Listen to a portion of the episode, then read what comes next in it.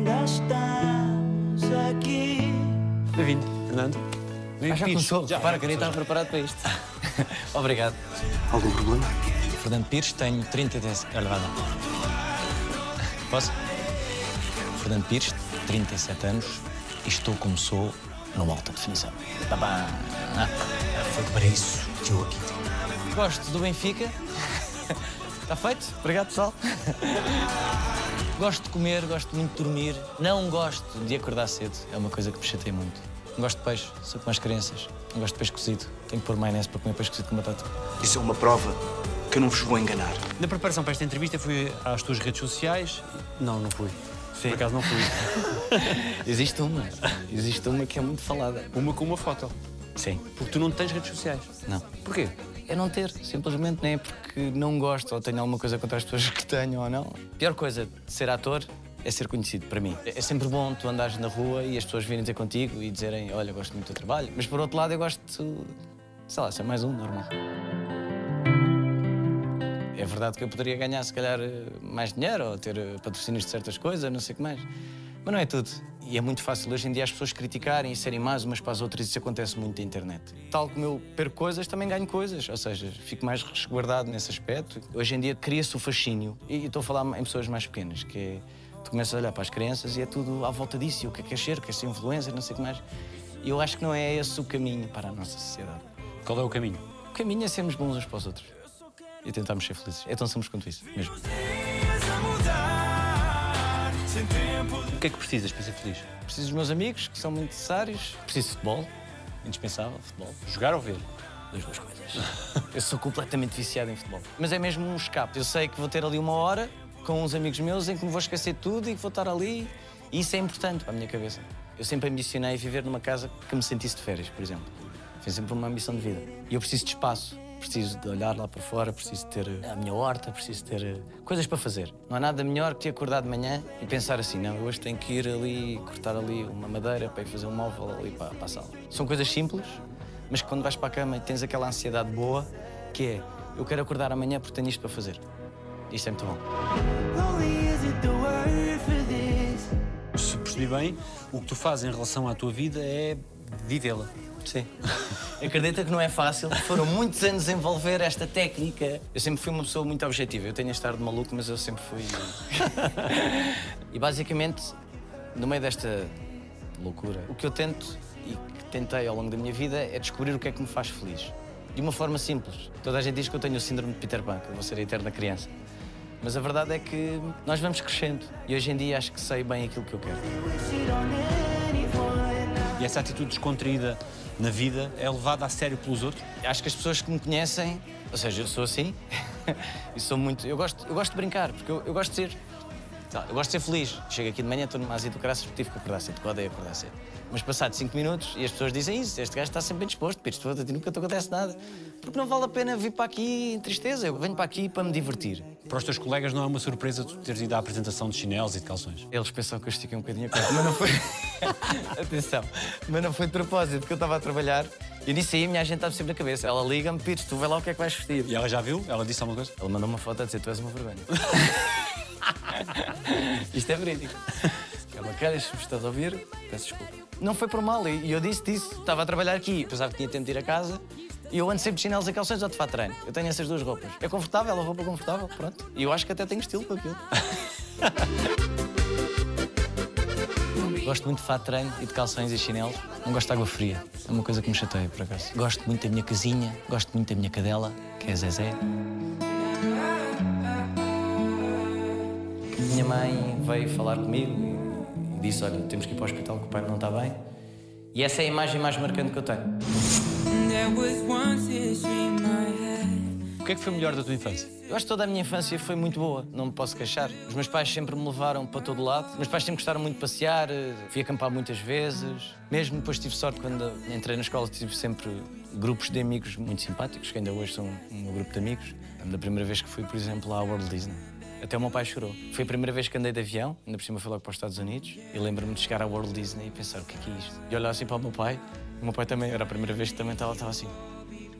Isto é tão bonito, isto é tão bonito. Eu assim, oh pai, estás a chorar? Olha aí, pá, olha a vergonha. Lembro-me, por exemplo, foi umas férias que me marcaram. Have gestos de amor recordas dos teus pais para contigo? Há coisas simples, que é, imagina, tu compras um frango assado. O frango assado tens sempre aquela parte que gostas mais, no meu caso é a perna. E tu sabes perfeitamente que os teus pais vão deixar as pernas para ti. Isso é uma coisa muito simples, mas que rapidamente tu percebes. E hoje em dia começas a perceber, yeah, a minha mãe fazia isto para mim, o meu pai fazia isto para mim. São essas pequenas coisas. Ou seja, não é por me darem um presente. Lembro perfeitamente, o meu pai era sonoplasta e tinha muitos vinis. E o meu pai conseguiu arranjar um vinil que era basicamente histórias. Alguém contar uma história. Por exemplo, era uma coisa que eu adorava. Eu ia para a cama, o pai tinha um vinil. E são essas pequenas coisas que me marcam. E que são amplificadas à distância. Sim, completamente. Imagina, tu vais de férias. As férias foram muito loucas, mas quando tu te lembras das férias, ainda foram melhores do que realmente foram. Ou seja, tu amplificas isso na tua cabeça. O que é ótimo. Os teus pais eram revolucionários, não é? O meu pai, principalmente, acho que o meu pai chegou mesmo a estar preso. Mas foi pouco tempo, em Caxias. Porque o meu pai, se fosse vivo, já tinha quase 90 anos. Porque o meu pai só foi pai aos 50. Portanto, ele apanhou muito o 25 de Abril e a minha mãe também, e colegas da minha mãe, principalmente. A minha mãe trabalhava na antiga, e o meu pai também, na antiga emissora nacional, depois que se tornou a RDP. E então, sim, sempre tive esse lado, ouvia-se muito Zeca Afonso e. Zé Mário Branco para dormir, Zé Mário Branco. outra Sim, mas é verdade, ouvia muito mesmo. E depois tive o privilégio de poder trabalhar com o José Mário Branco e conhecer essas pessoas, o Vitorino. Na altura lembro-me de sentir assim, uau, o que é isto? É giro. As primeiras pessoas que me ensinaram a tocar guitarra foi o José Mário Branco. Foi mesmo um privilégio. Todo mundo é composto de mudança. E teres um pai que era mais velho do que se calhar alguns pais dos teus colegas, havia algum fosso geracional que tornava as brincadeiras menos Nada difíceis? mesmo. Eu já tenho 37 e as pessoas começam a perguntar, tu não queres ser pai, não sei o que mais. Eu, não, o meu pai também foi pai aos 50. A diferença de idades dos meus pais eram 18 anos. Sabia, meu pai. o meu pai era um bocado como eu, era muito brincalhão e gostava muito de viver, que é uma coisa que eu me lembro muito bem também do meu pai. O pessoal depois diz, ah, tu vais ser velho, já não vais ter paciência para a criança. Eu não tenho nenhuma queixa disso, do meu pai, mesmo. Ele levou-te para uma peça quando tinhas 8 anos? O meu pai trabalhava no estúdio Mário Viegas, na altura, com o Mário Viegas, que o Mário Viegas ainda era vivo. E na altura precisavam de uma criança. E o meu pai disse, pá, tenho lá uma em casa, se precisarem. E o meu pai perguntou-me, queres lá ir? Eu, tá bem, vamos lá embora. Era à espera de Godot, de Samuel Beckett. Era o Mário Viegas, era o Santos Manuel. E lembro-me, pai, no dia anterior, de eu dizer assim para o meu pai, afinal não quero. Estás maluco? Que não? Agora vais ter que fazer e não sei o que mais. E eu começo a chorar, não, afinal não quero mesmo fazer. E pronto, depois lá fui fazer e correu muito bem. Basicamente foi aí que eu comecei a representar.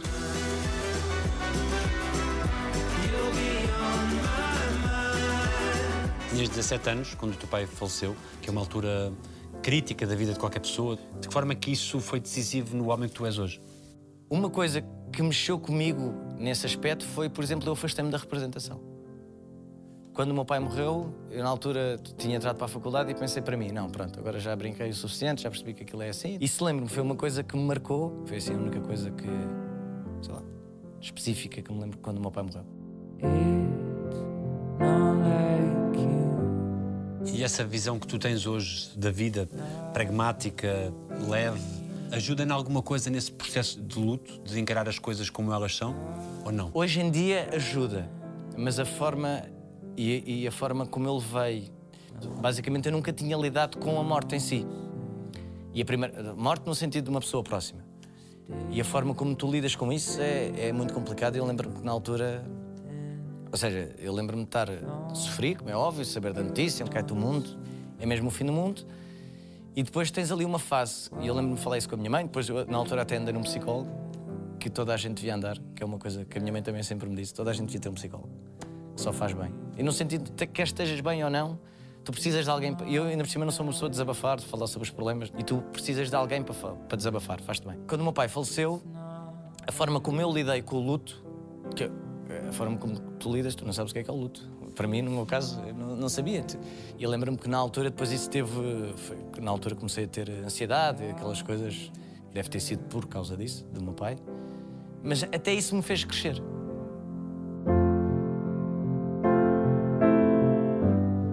Foi um processo muito rápido, o da morte dele. Sim, foi, acabou por ser. Ou seja, o meu pai morre de cancro, mas quando descobrem que ele tem cancro, ele é operado e passado dois ou três dias ele morre. A imagem que eu tenho mais forte é estar deitado e devem ter ligado ao hospital, porque isso foi durante a noite, a dizer que as coisas deviam se ter complicado e a minha mãe veio falar comigo e, e disse, olha, temos que ir para o hospital que o pai não está bem. E essa é a imagem mais marcante que eu tenho. Era era um cancro no pâncreas, aquilo não tinha cura, e depois eu estive a ler e aquilo, cancro do pâncreas é dos piores sítios para ter cancro, não é que algum seja bom.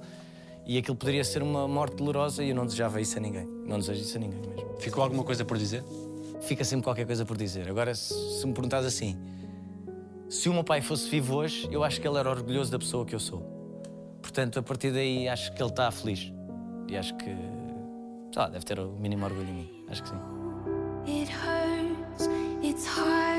E é possível restituir a alegria plena depois de uma perda como essa? Tem que ser. Tem que ser, porque é, é- faz parte da vida. É a única coisa que nós temos a certeza é tu vais morrer. É a única coisa que tu mal nasces, a única coisa certeza que tens é que vais morrer. Portanto, tens de saber viver com isso. Há uma lógica depois no meio disto tudo, que é, tu, supostamente vai primeiro os pais. E depois tens os casos que, por acidentes ou por qualquer coisa, morre-te um filho. Aí acredito que seja mesmo das piores coisas que há que te possa acontecer é perderes uma criança que não é suposto. Estás a ver? Não é, é suposto tu partir sempre primeiro. E por essa ordem cronológica, eu acho que nós temos que saber viver com a morte, ponto final. É uma coisa garantida que temos. Agora, claro que faz falta. Quem me dera ter aqui o meu pai, isso aí não, não, não há dúvida nenhuma. Que tipo de ajuda é que é mais importante quando se tem 17 anos e se perde o pai? Que os outros podem dar? Palavras, gestos, silêncio? Isso é uma boa pergunta, porque hum, quando nós estamos do outro lado, o que é que nós vamos fazer? Eu acho que não há nenhuma forma correta. E depois depende também muito da pessoa, sei lá. Eu tento fazer rir, por exemplo, quando alguém. Não sei se é a melhor forma, mas lembro-me de rir no funeral do meu pai, no sentido em que alguém deve ter contado uma piada e nós rimos e de repente cai-te a ficha. Aí é foda, meu pai morreu. Yeah. E ficas ali abatido. De repente estás. Pumba, aí é foda, meu pai morreu. Isso são picos. Não, eu acho que não há nenhuma forma correta de lidar ou de que possas ajudar a outra pessoa. É- basicamente é estar presente. E depois. Na tua ótica, sabendo todos nós que um dia vamos morrer, a única solução que temos é, é rir e, e viver a... Lá está. É mesmo.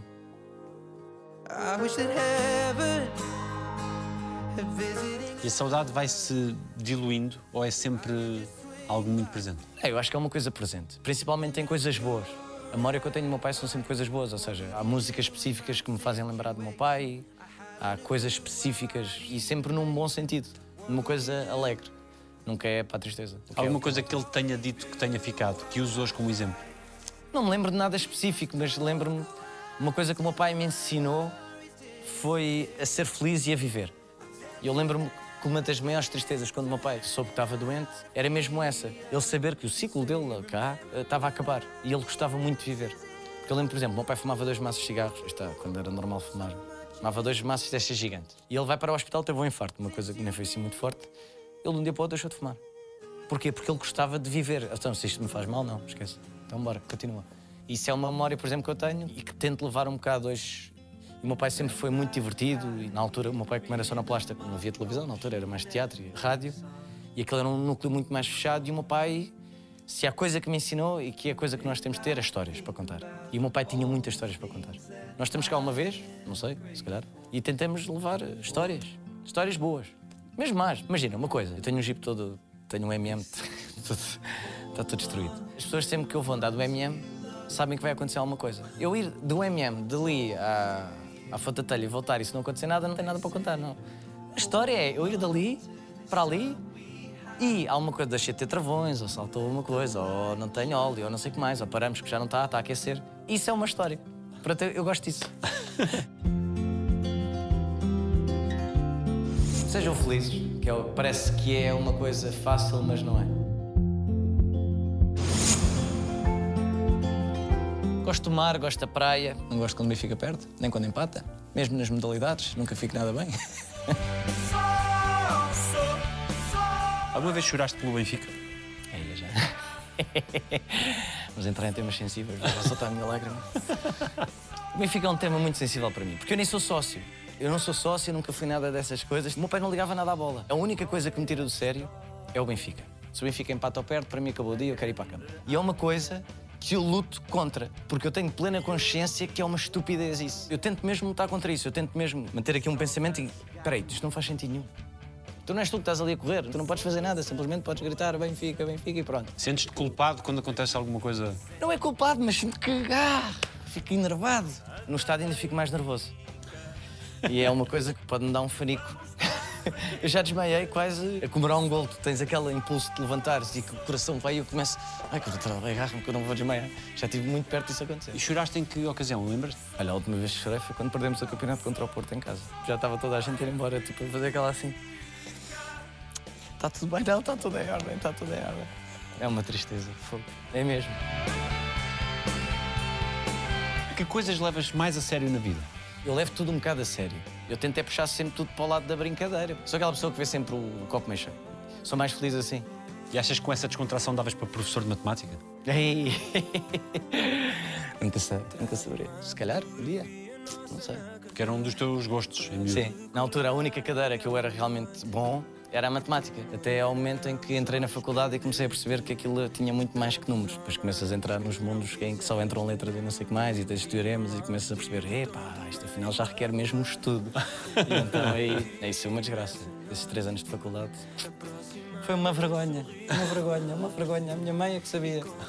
Porque eu estive lá três anos na FCT e fiz três cadeiras. Fiz uma cadeira por ano. Quando a minha mãe descobriu, ficou maluca. Acabaste por fazer marketing e publicidade? Eu fui para o IAD e era privada, já era eu a pagar a faculdade, meus amigos, aí foi tudo seguidinho. Como é que rivalizava? Professor de matemática ou jogador da bola? Eu nunca quis ser nada. A verdade seja. Já não penso em mais nada. Eu hoje em dia, se me perguntares qual era a profissão de sonho que eu tinha, era ser cantor. Sempre sonhei ter aquela vida de rock and roll. Tipo, ser um Eddie Vedder. Era tipo um sonho de vida. Logo a seguir, e quase na paralela, ser jogador de futebol. Em que posição? Assado, marcar Não, gol? número 10, número 10. Sempre cheguei no número 10. Número 10 nas costas, pires. Jogaste aonde? Nos Canários, que era na Chaneca da Caparica. Eu ainda fiz um ano de sénior.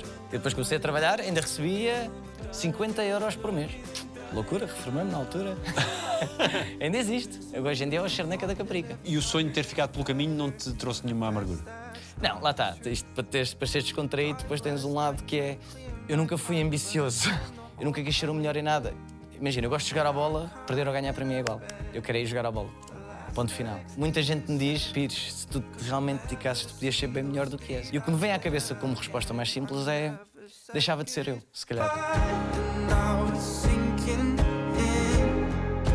Eu queria te pedir desculpas, eu juro que não foi de propósito. Eu tive muita sorte ao longo da minha vida, eh, porque senão também não estava aqui. E acredito que havia 300 mil pessoas que mereciam, se calhar, estar mais aqui do que eu. Porquê é que me conheceriam?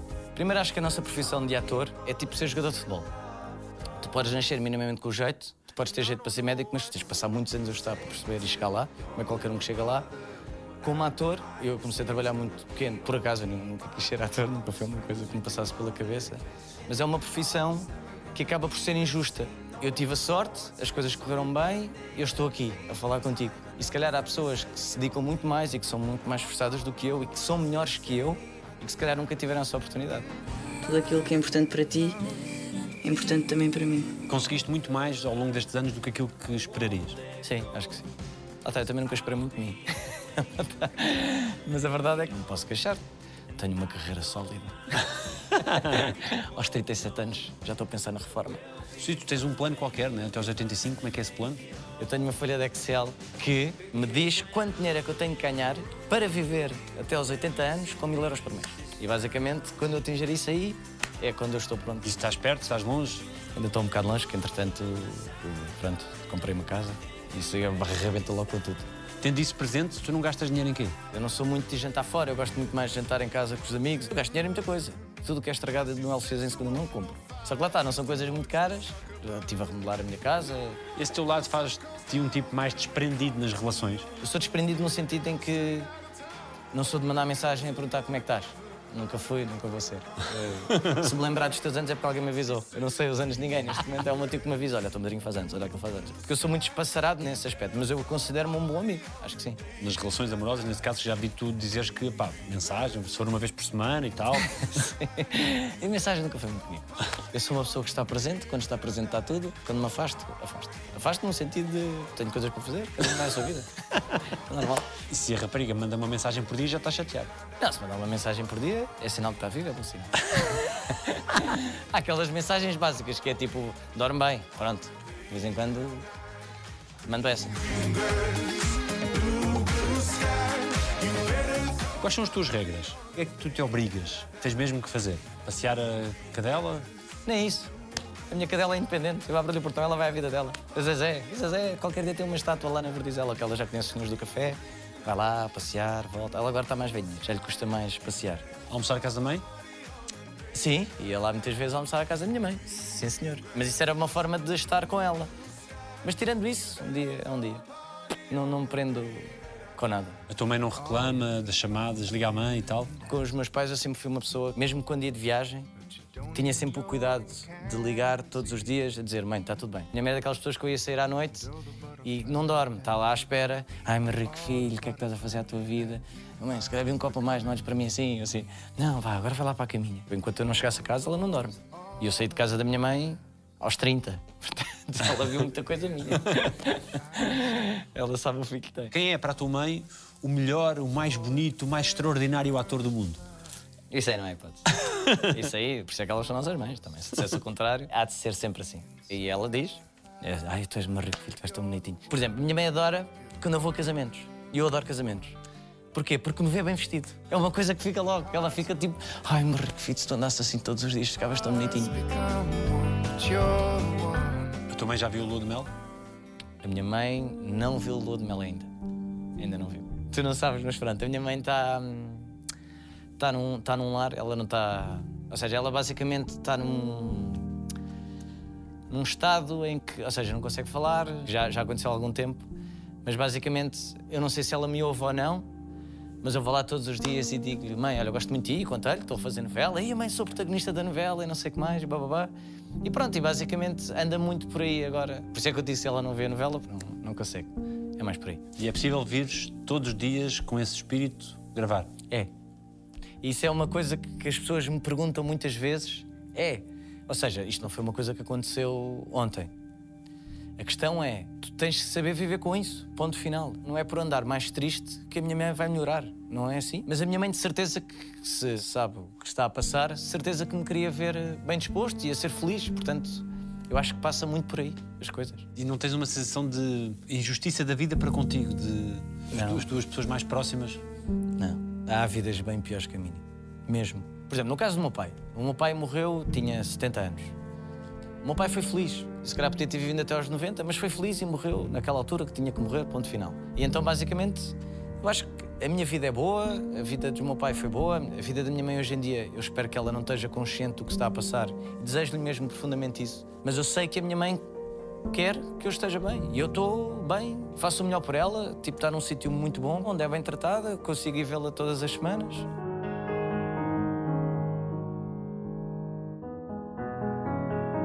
O que aconteceu com a minha mãe foi. Ela estava com uma doença degenerativa a nível do cérebro.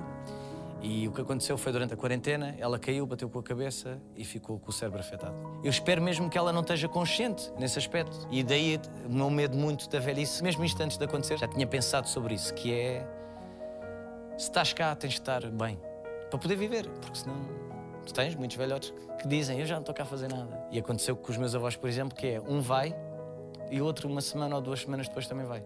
Isso é uma coisa muito bonita. Muito bonita, é uma morte, mas é perceber que nós estamos dependentes de alguém e perceber que tu chegas a uma certa altura que partes e tu, e tu perdes o sentido de vida e o teu corpo também diz, vou-me embora também. Tu não tens receio de ficar só? Não, ou seja, é um pensamento que me passa pela cabeça, que é tipo, tenho a minha mãe no estado em que está e o meu pai já partiu. Pá, mas tenho os meus tios, tenho muitos amigos, nunca vou estar só, nunca mesmo. Não, nunca vai acontecer.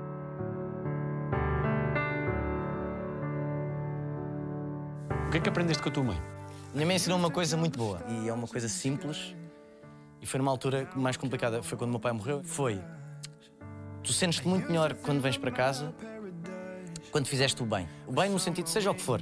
E na altura eu lembro-me de, era minimamente conhecido, estava a fazer uma novela e havia uma rapariga que estava com cancro no hospital, que gostava e a minha mãe fazia voluntariado no hospital e eu fui lá. E cheguei a casa e pensei assim, eu hoje sinto melhor. E isso foi uma coisa que a minha mãe me ensinou, que é tu sentes-te melhor quando fazes o bem. Coisas simples. Imagina, uma coisa que eu tenho a mania de fazer, que é, para ir para casa tenho que passar por uma portagem.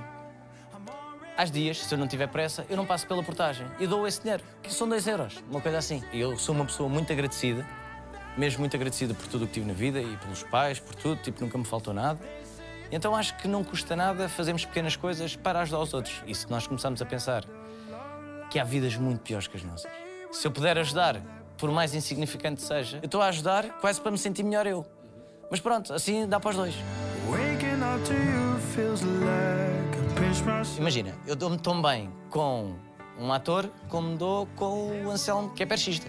E eu tanto brinco com o Anselmo como brinco com as pernas da Cláudia Vieira. Eu brinco com toda a gente, ou seja, para mim não há diferenças, somos todos iguais e, e se aquele está em baixo eu vou gozar com aquele ainda mais. Ou seja, nem que seja para puxar o por cima. Cada vez há menos a relação física. Eu lembro de um amigo meu contar há pouco tempo que, imagina, tinha um aluno que estava de baixa, estava numa espiral de depressão, que acontece, infelizmente, e basicamente eles pediram para ir falar com ele, que era para ver se ele voltava para a escola. Ele disse: Não, eu falo com os meus amigos, mas através da internet, eu falo no computador quando estou a jogar. E eu acho que isso é uma coisa que tem tendência cada vez mais para aumentar, que as pessoas estão, mas não estão fisicamente. Não estão a tocar-te, não estão aqui. E eu acho que isso faz falta. A geração dos meus pais pensavam que nós, a nossa geração, isto ia arrebentar tudo e vai dar mais. E eu estou agora nesta fase que é, eu penso que na próxima geração isto está tudo perdido, isto agora só fazem asneira. Eu acho que nós temos que nos habituar ao mundo tal como ele vai evoluindo também. Só que há, há coisas que me fazem confusão. Passa tudo pelos computadores e passa tudo estar em casa. E, e mais do, da nossa geração, dos nossos pais, que passavam a vida na rua. Minha geração, eu passava a minha vida na rua, mas já era limitado àquela rua específica e não havia telemóveis, tu estás aqui às 10 e não sei o que mais. Pronto. E hoje em dia cada vez há menos isso. Ou seja, o facto de ir para a rua, tu vais ter com os teus amigos. seja como antes. O que é que mais valorizas nos outros? Eu acho que é a verdade, sei lá. Eu tenho muitos amigos e eu sei que desses muitos amigos eu posso contar com todos, seja para o que for. Não sei de pôr numa palavra o que é que é isso, mas são nossos amigos, pronto, na, na definição de palavra amigo. Empatizas mais com alguém que tem o mesmo comprimento de onda do que tu ou alguém mais pela ordem e a disciplina? É, é indiferente. Eu dou-me bem com toda a gente. Tens alguém em quem te inspires? Há uma pessoa que eu admiro muito, que não tem nada a ver, vou dizer o nome, que é o Eddie Vedder. E é uma pessoa que, lá está, era músico e é a minha banda favorita, é uma pessoa que eu admiro muito no sentido em que hum, atingiu o pico, fez a sua vida de louco e soube manter a cabeça estável e que se preocupa com os outros. Ou seja, conseguiu fazer tudo e ao mesmo tempo ser boa pessoa, vá, digamos assim. E tu conseguiste fazer eh, tudo já, metade? Eu estou a conseguir. Estou a conseguir fazer alguma coisa.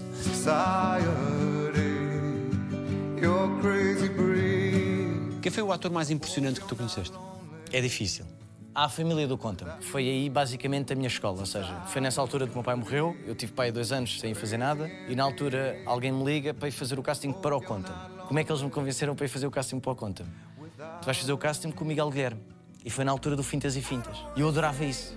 E eu pensei assim para mim, não, eu vou lá, nem que seja para o conhecer. E fui fazer o casting, pronto, e fiquei. E basicamente é a fazer o Conta-me que eu tomo consciência que é, é isto que eu quero fazer. E portanto, a Rita Blanco, Miguel Guilherme, a avó, a Mana, o Mano, são pessoas que me marcaram muito. E, por exemplo, a Rita Blanco e o Miguel Guilherme são os dois grandes atores e maneiras de trabalhar completamente diferentes. E isso é, é muito giro. A forma como tu chegas lá, mas de maneira diferente. Portanto, foi a minha escola e são provavelmente as pessoas que mais admiro, porque me ajudaram. Eles foram basicamente os meus professores. Eu depois como qualquer coisa na faculdade. Vá, beijinhos. Deus. Vives bem com as oscilações do fluxo de trabalho que esta profissão tem? Sim. Porque lá está, sou organizado, monetariamente. E eu acho que isso é uma coisa importante. Percebes que há alturas que és o maior e depois há alturas que se calhar não vais ter trabalho. Por isso é que eu tento manter sempre o intermédio. Nem muito alto, nem muito baixo. Posso dizer que nunca estive tão bem. Ah, a verdade é essa. Aqui na Lua de Mel, o que é que tem sido melhor? Eu vim para aqui, eu não fazia a mínima ideia do que é que vinha fazer, só para ter noção. Para aqui, para a entrevista ou para aqui, para a novela? Não, não, para a novela. Eu não fazia a mínima ideia que era. Ligaram-te, olha, vou. Foi o Xavi que me liga e diz assim: Pires, o que é que estás a fazer? Eu agora não estou não estou a fazer nada. Olha, queres vir fazer eh, a novela para a SIC e não sei o que mais, blá, blá, blá. E eu assim: Está bem, pronto, és tu que vais realizar. Já, então está-se bem, pronto. Foi isto. Eu não fazia a mínima ideia qual era o papel, eu não fazia a mínima ideia quem entrava, não fazia a mínima ideia.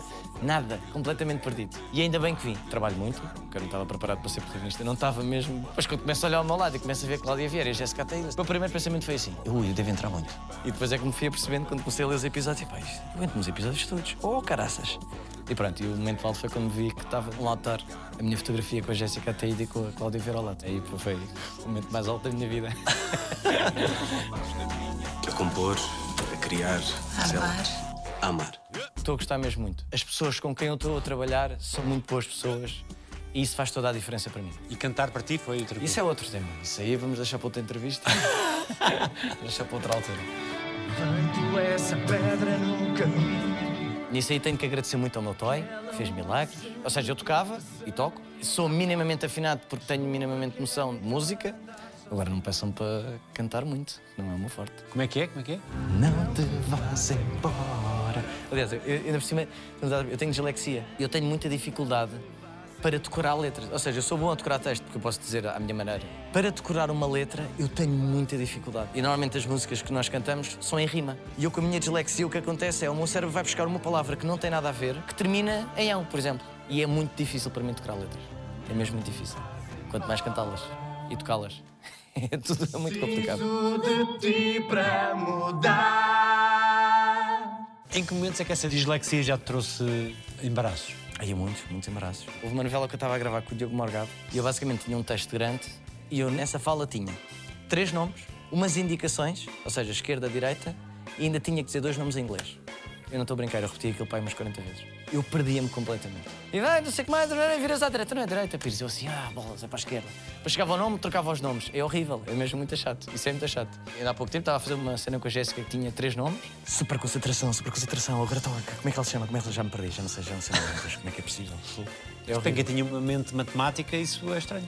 Eu fui mesmo ao médico por causa disso. Eu antigamente sei isso e ninguém acreditava em mim. Pensava que eu estava a gozar ou porque não sabia o texto que estava. Não, não, eu tenho mesmo dislexia. E é chato, mas no resto, até me considero uma pessoa que se desenrasca bem com o texto. Renato França. Ah, o próprio, sim. Eu comprei bilhete para ir ver, sinto o meu coração. É mais desafiante beijar a Cláudia, a Jéssica ou o Cerdeiro? Ora, está um bom tema. Portanto, está o Cerdeira e depois estão as duas na paralela, porque o Cerdeira realmente é um amor. Eu lembro uma vez eu estava a gravar essa novela com o Cerdeira e a cena começava no beijo e depois ia aparecer alguém. O Cerdeira é gozão como o caraças. Eu sou gozão como o caraças. Então resolveram vingar-se nós. Ação! E lá veio o Cerdeira. Então não parece ninguém. Olha agora, já estava eu a dar-lhe beijos no pescoço. Então basicamente eles não mandaram entrar e nós ali aos beijos, pá. Foi. Mas divertimos muito a fazer esse papel, por acaso foi giro. Em relação à Jéssica e à Cláudia, é ela por ela. Uma loira tremorena. Achas que o Renato devia ficar com quem? Com a Lili ou com a Dina? O Renato ficava com as duas. O Renato tem amor para as duas.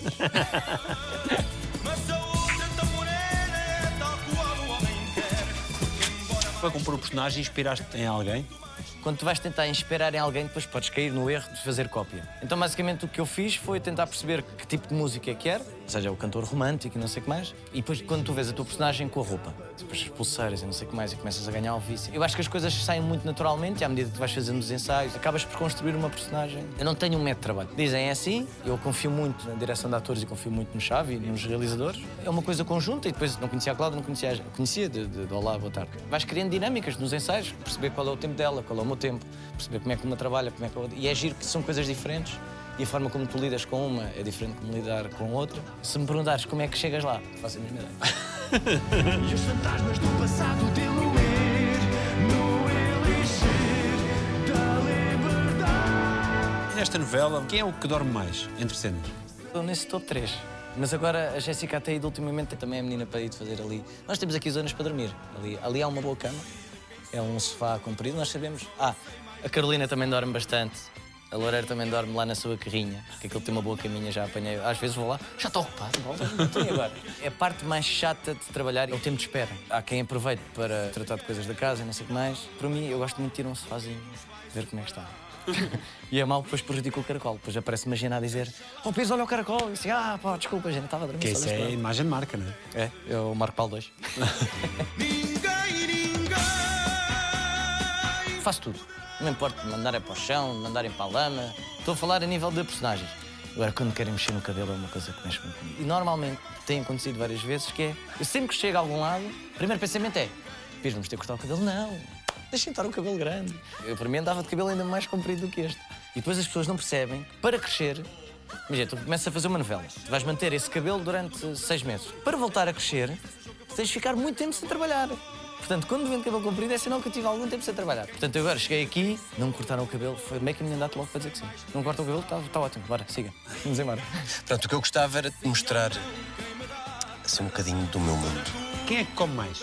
Não há assim ninguém que eu te possa dizer que coma muito. Posso dizer quem é que come bem. Temos o Mota, que traz o almocinho. Eu, se calhar, quem come mais ainda sou eu.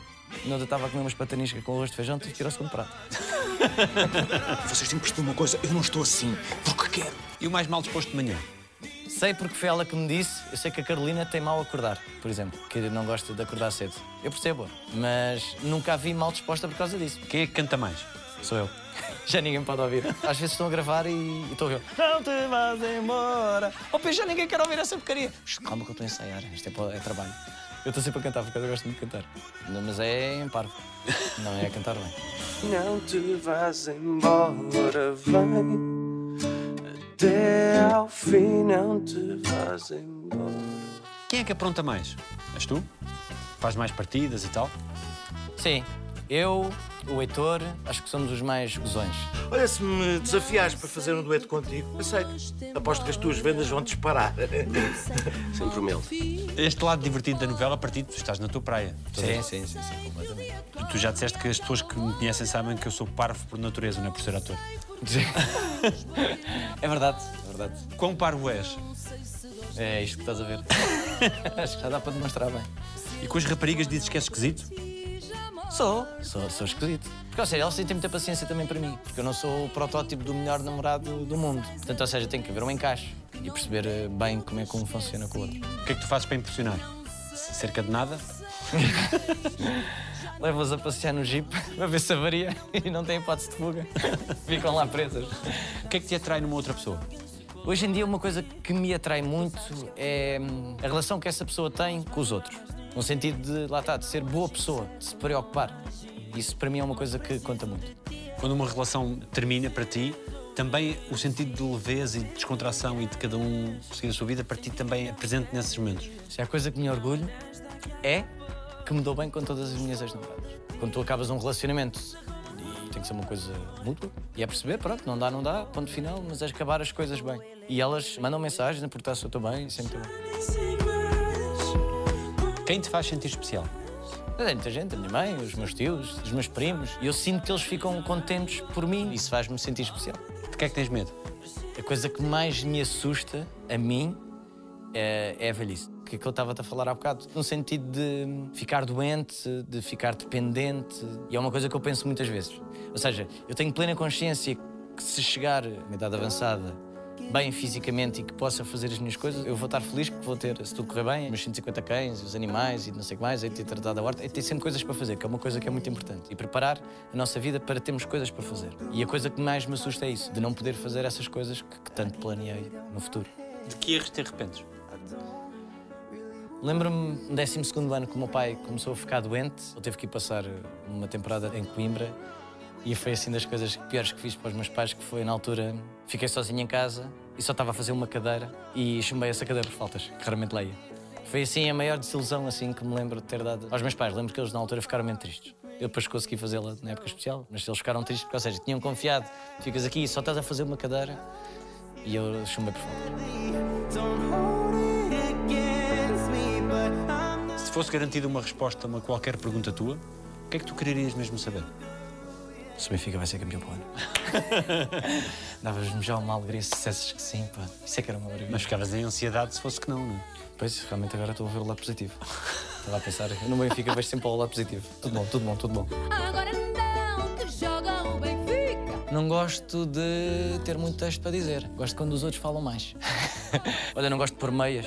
Não gosto de trânsito. Odeio trânsito. Odeio estar no trânsito na 25 de Abril. Não gosto das pessoas se metem na paralela na IC20 para passar à frente dos outros que estão na fila. Não gosto disso. Registem isso. Agora não, que há engarrafamento. Alguém te deve um pedido de desculpas? Acho que não. Que lembro, não. Não. Estás zangado com alguém? Não. Eu às vezes invento discussões só para fingir que estou zangado. só para terem noção. Eu cheguei a fazer isto, isto é horrível se dizer. Vou contar esta história. Uma namorada. Eu lembro-me de uma vez, isto não se faz a ninguém, eu era miúdo, que é acordar à meia da noite, virar-me para a namorada, vir com uma conversa de ator, lá está, pois não sou ator. Começa, pá, as coisas não estão bem, estava aqui, eu acho que temos que acabar. E ela quase em lágrimas, estou a brincar, estava a brincar contigo, era só para Noite. criar aqui. Acordei. Eu pensar assim, portanto, vê ao ponto que eu chego, que é tipo criar discussões, depois digo assim, estou a brincar. Achas que eu estou zangado alguma vez? Isso não é difícil que te levem a sério depois? Quando tiveres mesmo chateado? Eu acho que as pessoas. Eu raramente falo a sério, mas as pessoas percebem quando eu estou a falar a sério. Eu até mudo o tom, meto o tom mais acima. Quando eu vou falar a sério, será sempre relacionado com um problema mais. relacionado com essa pessoa que eu estou a falar, porque nunca é muito sobre mim. E aí as pessoas conseguem me levar a sério. Dentro da minha experiência de vida que tenho, e que já vivi muito, sinto que de vez em quando tenho bons conselhos para dar. Muito bem. E esta? Tu pediste desculpa a todas as pessoas a quem querias pedir? Eu acho que sim. Também não tenho assim tantas pessoas para pedir desculpas. Se calhar, e normalmente as pessoas mais difíceis que nós temos para pedir desculpa é aos nossos pais. Por exemplo, hoje em dia, se o meu pai fosse vivo, se calhar tinha-lhe dito 300 mil vezes que gosto muito de ti. E mostra afeto e mostra carinho de uma forma que se calhar não é mais usual. Física e não verbal. Exatamente, pronto. Passa mais por aí. E então, se calhar, não tenho que pedir desculpa a nada aos meus pais, porque acho que sempre fui um filho razoável, digamos assim. Mas se calhar tinha-lhe dito mais vezes mais coisas bonitas. Principalmente à minha mãe, tinha-lhe dito mais vezes que gostava dela, porque ela gostava de ouvir isso. E tens dito agora? Hoje em dia já, já lhe digo muito mais vezes, sim. É uma coisa que foi, foi melhorando. Eu nunca tive muito jeito para passar a palavra sentimentos. E sempre foi uma coisa que dizer eu gosto de ti, ou eu amo-te, ou isso é pesado, é pesado. Ou seja, é mais física, é mais. em- sempre em tom de brincadeira, mas que tem sempre uma certa verdade em torno disso. Portanto, pronto, a gente vai crescendo e agora já gostamos.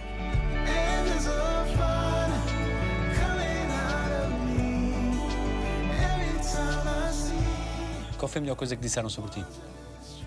Eu acho que um bom elogio, que já, que já ouvi, é tipo ser um bom amigo. Ser verdadeiramente um bom amigo. Ser uma pessoa que tu contes, seja para que situação for. E nisso aí eu tenho muita sorte, porque eu tenho muitos amigos, e amigos de longa data que vêm desde a terceira classe, desde o décimo ano. E tenho amigos muito diferentes, tenho amigos de vários meios, e sei que posso contar com eles. Portanto, nunca vou estar sozinho. Se tivesses que escrever uma frase para ser lida daqui a 50, 100 anos, o que é que dirias? O que é que eu diria? Sejam felizes, que é- parece que é uma coisa fácil, mas não é. Descobrires como é que tu podes ser feliz não é fácil. Tu descobriste? Não descobri, mas tenho vindo a descobrir. É um caminho que tu percorres. Tu vais percebendo o que é que te faz feliz, o que é que não te faz feliz, o que é que precisas para ser feliz, o que é que não precisas. E muitas vezes é muito mais simples do que nós pensamos que seja. Portanto, é uma descoberta e, varia. A felicidade para mim é diferente da tua felicidade e por isso é que é uma coisa muito intrínseca, uma coisa muito pessoal. E depois encontrares alguém que consiga partilhar essa felicidade e que perceba e que necessite do mesmo tipo de felicidade que tu, que isso também é muito importante. O que é que dizem os teus olhos? Meus olhos dizem que eu sou feliz. Dentro da- da- da- das várias tristezas que já tive na vida, são coisas, são etapas da vida, mas que estou bem. Estou bem resolvido. Acho que é uma coisa importante para nós hoje em dia. Obrigado. Obrigado. Não foi assim tão mal. Obrigado. Foi ótimo. Está feito. Feito. Estamos aqui. Os homens e as gerações.